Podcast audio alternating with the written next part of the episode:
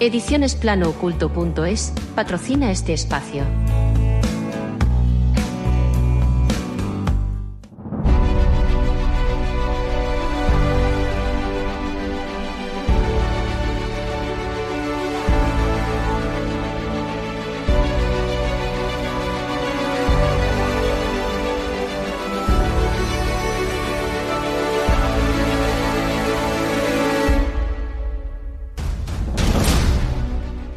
Misterio, civilizaciones perdidas, seres de otras realidades, vida después de la vida. OVNIS. Comienza. Plano oculto. Dirigido y presentado por Lola Moreno.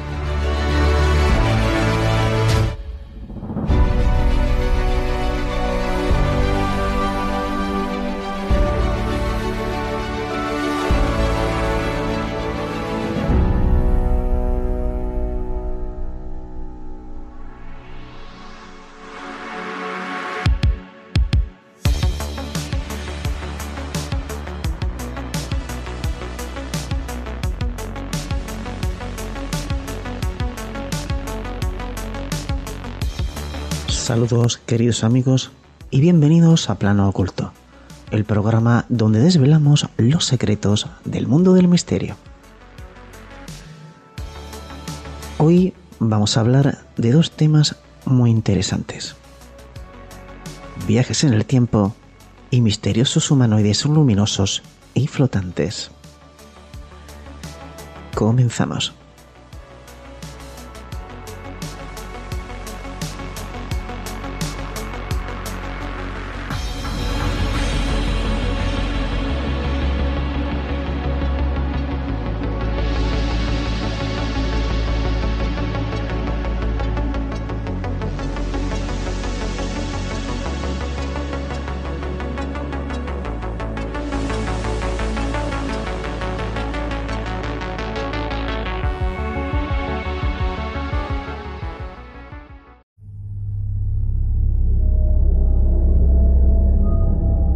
Estas son nuestras vías de contacto.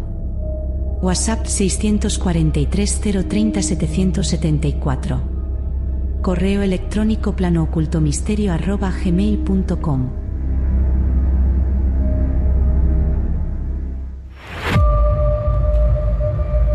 Enigmas, civilizaciones perdidas, ocultismo, misticismo, esoterismo y todo lo que está oculto.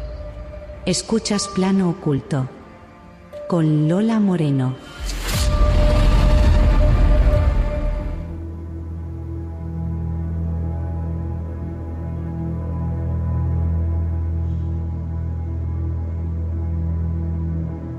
Si te ofrecen viajar en el tiempo al pasado, ¿cambiarías o eliminarías algún suceso desagradable de tu vida? Es posible que más del 90% de las respuestas sean afirmativas. Pues, escapando de la ciencia ficción, ahora un equipo de científicos han logrado simular un viaje en el tiempo, con el 25% de posibilidades de cambiar el pasado.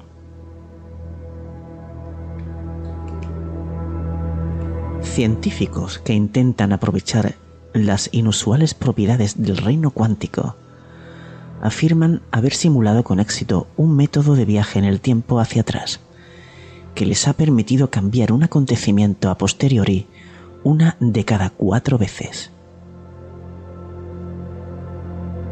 El equipo de la Cambridge University se apresura a advertir que no han construido una máquina del tiempo per se, pero también señala cómo su proceso no viola la física al cambiar sucesos pasados después de que hayan ocurrido.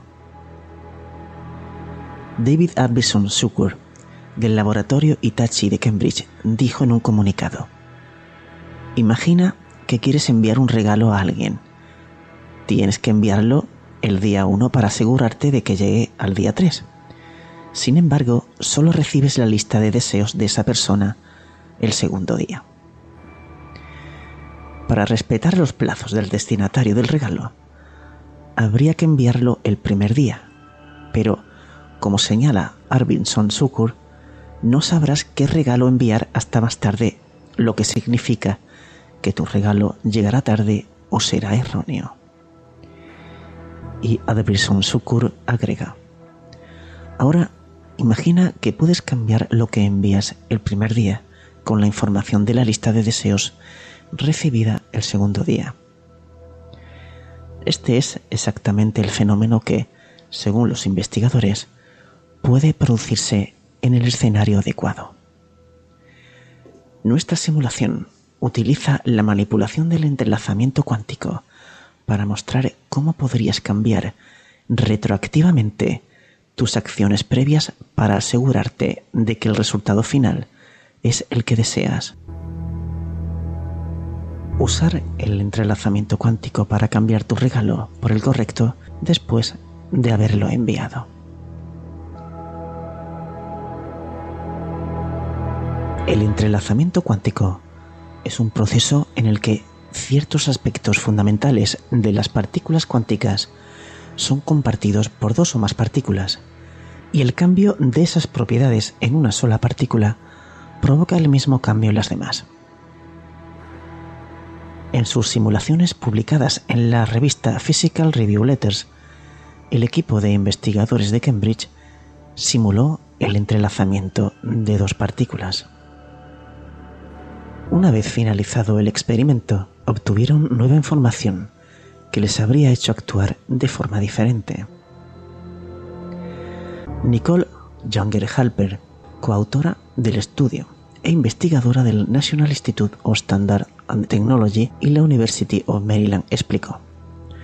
Una vez finalizado el experimento, obtuvieron nueva información que les habría hecho actuar de forma diferente.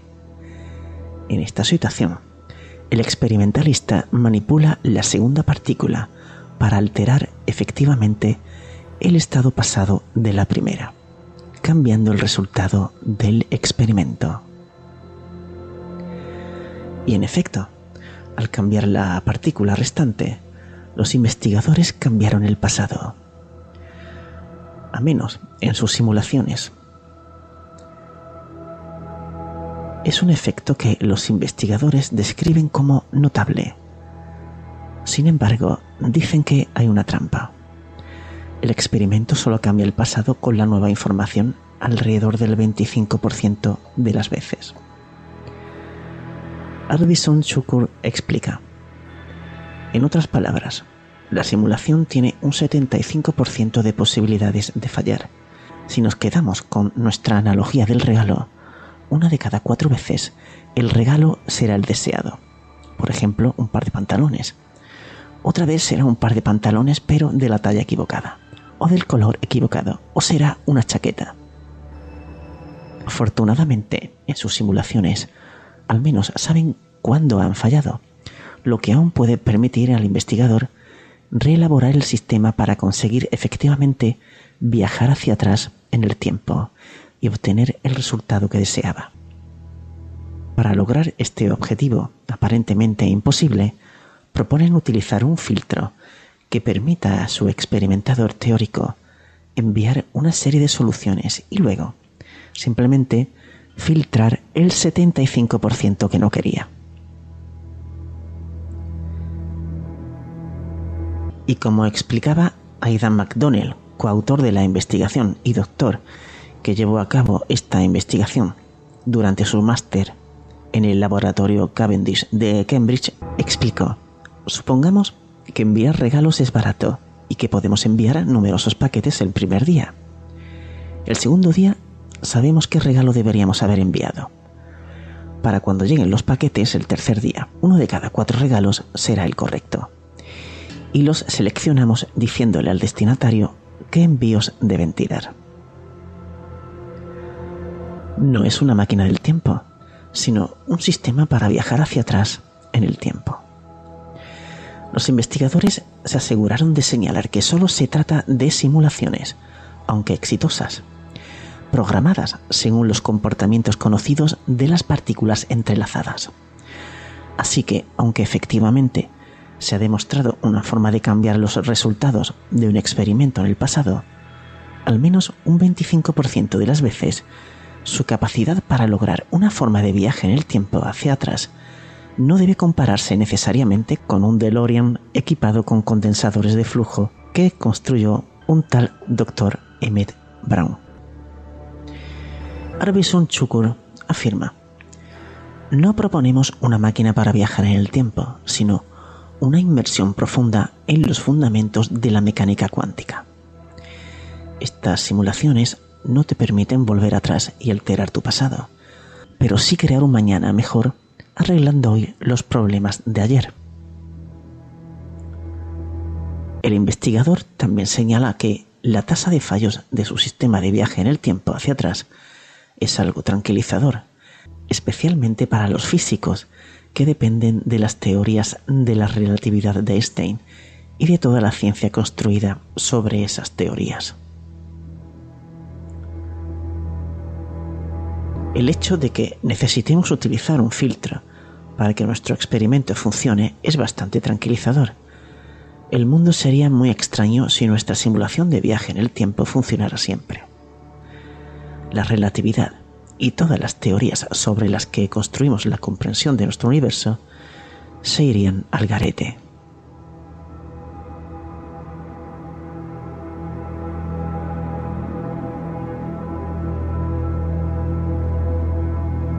Muchos de los viajes al pasado usados en argumentos de ficción asumen que es posible el paso desde un punto del espacio-tiempo sobre una línea de universo a un punto anterior de dicha línea de universo, sin especificar la trayectoria espacio-temporal seguida por el viajero en el tiempo. Examinada desde el punto de vista de un observador concreto, una partícula que viaja al pasado aparentemente desaparece en un instante dado y reaparece en un instante anterior. Pero tanto la desaparición de la partícula como la aparición de la partícula en el pasado son violaciones claras del principio de conservación de la energía. Además, no está claro que si la partícula que desaparece en el futuro y reaparece en el pasado está siguiendo una trayectoria fuera del espacio-tiempo un recurso de la ciencia ficción para hablar de un lugar fuera del espacio-tiempo ordinario es el concepto de hiperespacio, si bien no parece existir ningún correlato físico claro de que podría ser esa clase de hiperespacio. El caso podría ser diferente si existen más partículas involucradas. Algunos teóricos como Richard Freeman propusieron que una antipartícula podía ser concebida como una partícula ordinaria moviéndose hacia el pasado. Así, un fotón muy energético que crea un par de electrón-positrón puede ser concebido como un fotón moviéndose hacia el futuro que choca contra un electrón moviéndose hacia el pasado y que es rebotado hacia el futuro. Desde el punto de vista de un observador, el electrón moviéndose hacia el pasado sería visto como positrón y el electrón rebotado como un electrón ordinario. Desde el punto de vista de un observador, el electrón moviéndose hacia el pasado sería visto como un positrón y el electrón rebotado como un electrón ordinario, en un instante dado, el electrón sería visto dos veces, una vez como positrón y otra como electrón. Un proceso de este tipo no violaría el principio de conservación de la energía, ya que en todo momento la trayectoria estaría contenida en el espacio-tiempo y la partícula nunca desaparecería de manera abrupta.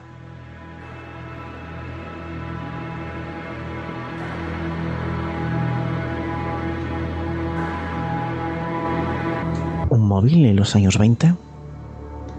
Voy a contaros algunas historias, algunas historias curiosas sobre posibles viajeros en el tiempo. Aunque Stephen Hawking negaba rotundamente la existencia de personas venidas del futuro, algunas imágenes que circulan por la red nos pueden hacer sospechar.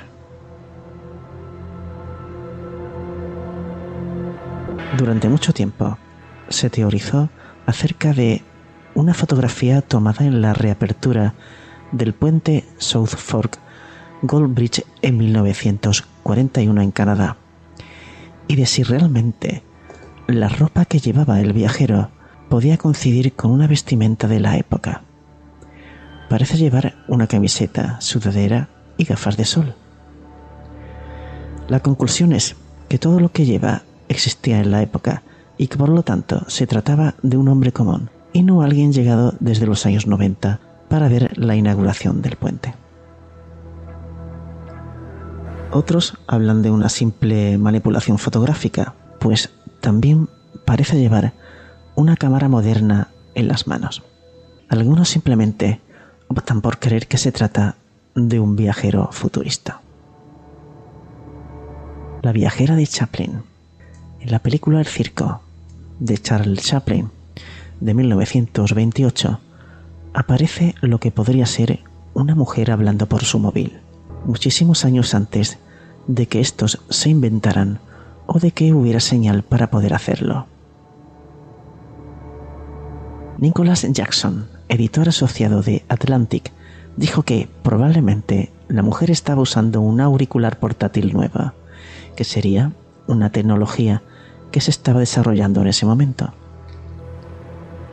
Philly Sroka, archivero de la biblioteca, aseguró que la mujer estaría sosteniendo una trompetilla auditiva de forma rectangular.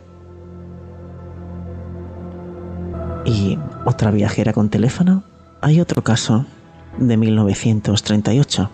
El ojo ve lo que quiere ver. ¿Realmente está hablando la mujer por el teléfono? Según los propios comentarios del vídeo, se trataría de un audífono de Siemens, patentado en 1924, o un audífono de carbono Audiophone, modelo 34A de Western Electric. Es difícil pensar que fuera hablando por teléfono y el resto de chicas a su alrededor ni se inmutaran. El móvil del Mundial del 62. Mientras Garrincha levanta la Copa del Mundo en el final del Mundial de Chile de 1962, alguien parece hacer una foto con un móvil mucho más cómodo que una cámara. El consenso general es que se trata de una cámara de doble lente Yashica, vista por detrás, la cual fue muy famosa entre 1950 y 1980, por lo que no es nada descabellado que alguien la tuviera. Pero somos libres de seguir creyendo en máquinas del tiempo. ¿Quién no elegiría una Copa del Mundo si pudiera volver atrás en la historia? Y ahora vamos a ver los viajes en el tiempo, en la literatura y en el cine. Los viajes al pasado de Sindulfo García. La novela de Enrique Gaspar y Rimbaud nos cuenta la historia de Sindulfo García, un inventor y científico zaragozano que da forma al anacronópete tras descubrir el secreto de los viajes en el tiempo, junto a su sobrina Clara, su ayudante Benjamín y otros miembros de la tripulación suben a bordo de su nave del tiempo para vivir curiosas aventuras. El grupo viaja a la batalla de Tetuán de 1860, la Granada de 1492 y la China del siglo III. Después de realizar estos viajes, siguen retrocediendo en el tiempo hasta la Pompeya del año 79 y los tiempos de Noé. Y es que como describe Gaspar y Rimbaud, en las páginas del Anacronópete, merced a él, puede uno desayunar a las 7 en París en el siglo XIX, almorzar a las 12 en Rusia con Pedro el Grande, comer a las 5 en Madrid con Miguel de Cervantes Saavedra, si tiene con qué aquel día, y haciendo noche en el camino, desembarcar con Colón al amanecer en las playas de la Virgen América. El autor intentó representar su obra en los teatros de zarzuela, aunque sin éxito. Terminó publicándola en forma de novela en 1887 en Barcelona.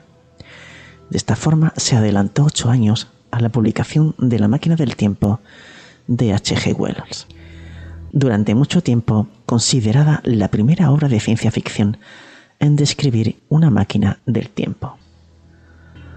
Apenas unas décadas después de que se imprimiesen los primeros ejemplares del Anacronópete en Barcelona, las teorías de un científico alemán revolucionaron todo lo que se sabía hasta el momento de las leyes del espacio-tiempo. Nos referimos a Albert Einstein y sus teorías de la relatividad espacial y la relatividad general. A grandes rasgos, podemos decir que Einstein dejó atrás las leyes de Newton, que determinaban que el tiempo es inmutable en el universo. Einstein sentó las bases para considerarlo algo relativo, que depende, entre otros factores, del campo gravitatorio en el que se mide. Por ejemplo, transcurre con mayor lentitud para aquellos objetos que están en movimiento que para aquellos que están en reposo. Por ello, las naves espaciales, que se mueven por el espacio a velocidad diferente a la de la Tierra, pueden experimentar un paso del tiempo distinto.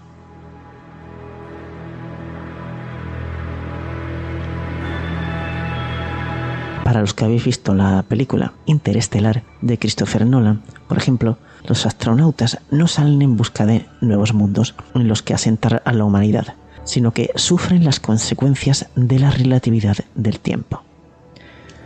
Para ellos, las horas se dilatan, mientras que los días pasan más rápido para sus familiares y amigos en la Tierra.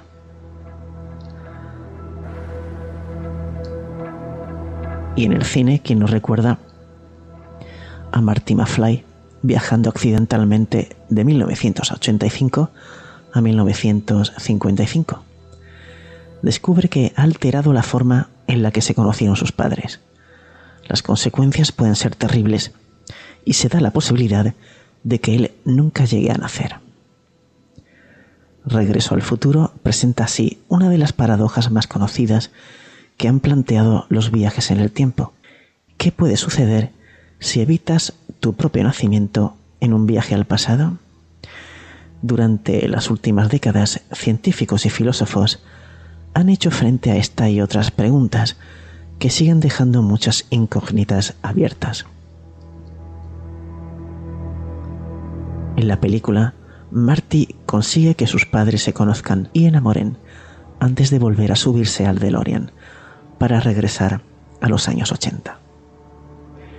Y es que, en este caso, la máquina elegida para viajar en el tiempo es un coche con puertas de ala de gaviota, capaz de volar impulsado por combustible ecológico, algo que hoy en día suena un poquito menos a ciencia ficción. Y para aquellos que habéis seguido la serie El Ministerio del Tiempo, en uno de los capítulos se hizo un guiño al anacronopete.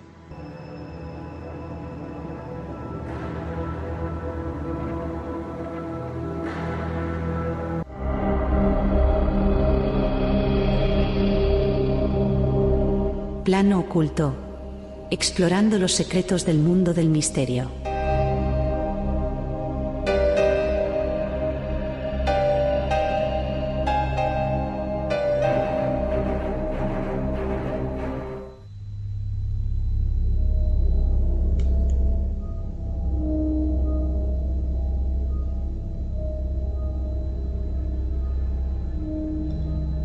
Y ahora cambiando de tema, hablaremos sobre unos misteriosos humanoides luminosos flotantes vistos en Perú y ahora también reportados en Brasil. El extraño caso de los humanoides luminosos flotantes que fueron vistos anteriormente en Perú por lugareños de una localidad en la Amazonía, ahora han sido también reportados en Brasil, en la ciudad de Tabadinga, en el estado de Amazonas. Según el investigador brasileño Ronnie Bernet, los seres altos y luminosos han sido vistos a través de los ríos del Amazonas y moviéndose entre las comunidades ribereñas.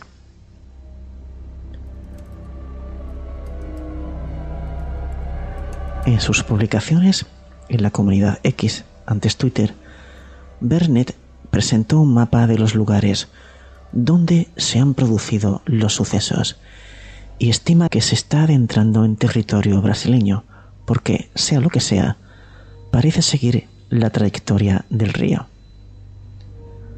Pero, ¿qué está ocurriendo allí?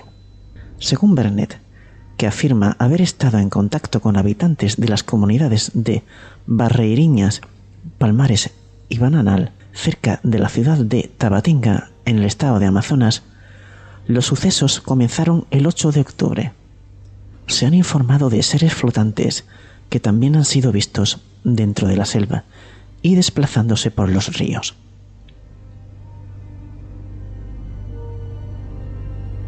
Pescadores y otras personas en los ríos están siendo perseguidos por estos supuestos seres que operan desde el agua. No es la primera vez que ocurren este tipo de casos. El investigador también informó que los casos históricos con el mismo patrón se remontan en la Amazonía desde 1977 hasta 2016. En cuanto a la falta de vídeos del fenómeno, Bernet dijo, sí, es muy frustrante, pero estamos hablando de un fenómeno muy sigiloso que sorprendentemente aparece durante unos segundos cuando las personas están casi siempre solas. Hacen lo que se supone que deben hacer y desaparecen. Bernet también informó de que la policía militar brasileña en el estado de Amazonas está llevando a cabo actualmente operaciones para defender a la población de lo que inicialmente lo denominó como piratas fluviales. Las operaciones están siendo llevadas a cabo por el octavo batallón de la PMAM, que está trabajando en colaboración con líderes comunitarios de las aldeas de Aurique, Barreiriñas, Belén dos y Bananal. Bernet también dijo, en medio de incidentes con casos de seres flotantes y sumergidos en varias comunidades alrededor de la ciudad de Tabatinga, en la Amazonia brasileña, el ejército brasileño invitó a la policía militar del estado de Amazonas a una reunión. En la mañana del miércoles 11, un comandante y el teniente coronel M. Cavalcante participó en una reunión en el comando de frontera de la CF Sol, octava bis del ejército brasileño, en Tabatinga, organizada por el comandante de la octava bis, coronel Alfonso, y el subcomandante coronel Rourke. En la reunión se trataron temas relacionados con la alineación de acciones de operaciones conjuntas entre instituciones de seguridad pública. En septiembre pasado, las autoridades peruanas afirmaron que estas apariciones eran mineros clandestinos con mochilas propulsoras que asustaban a los lugareños para poder explotar las minas sin que nadie intervenga. Sin embargo, si realmente fuera así, ya habrían detenido algunos de estos elementos, cosa que no han hecho.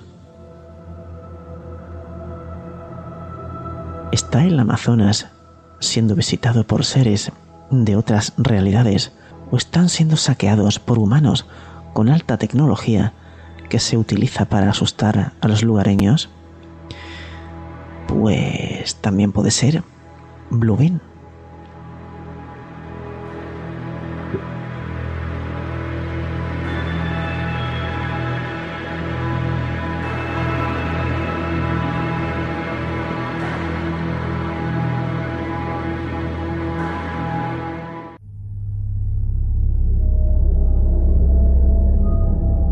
Estas son nuestras vías de contacto. WhatsApp 643 030 774. Correo electrónico planoocultomisterio.gmail.com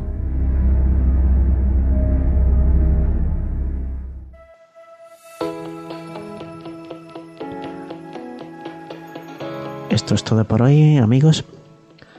Gracias por seguirnos, dar likes, comentar y muchas gracias por vuestra atención y hasta la próxima semana.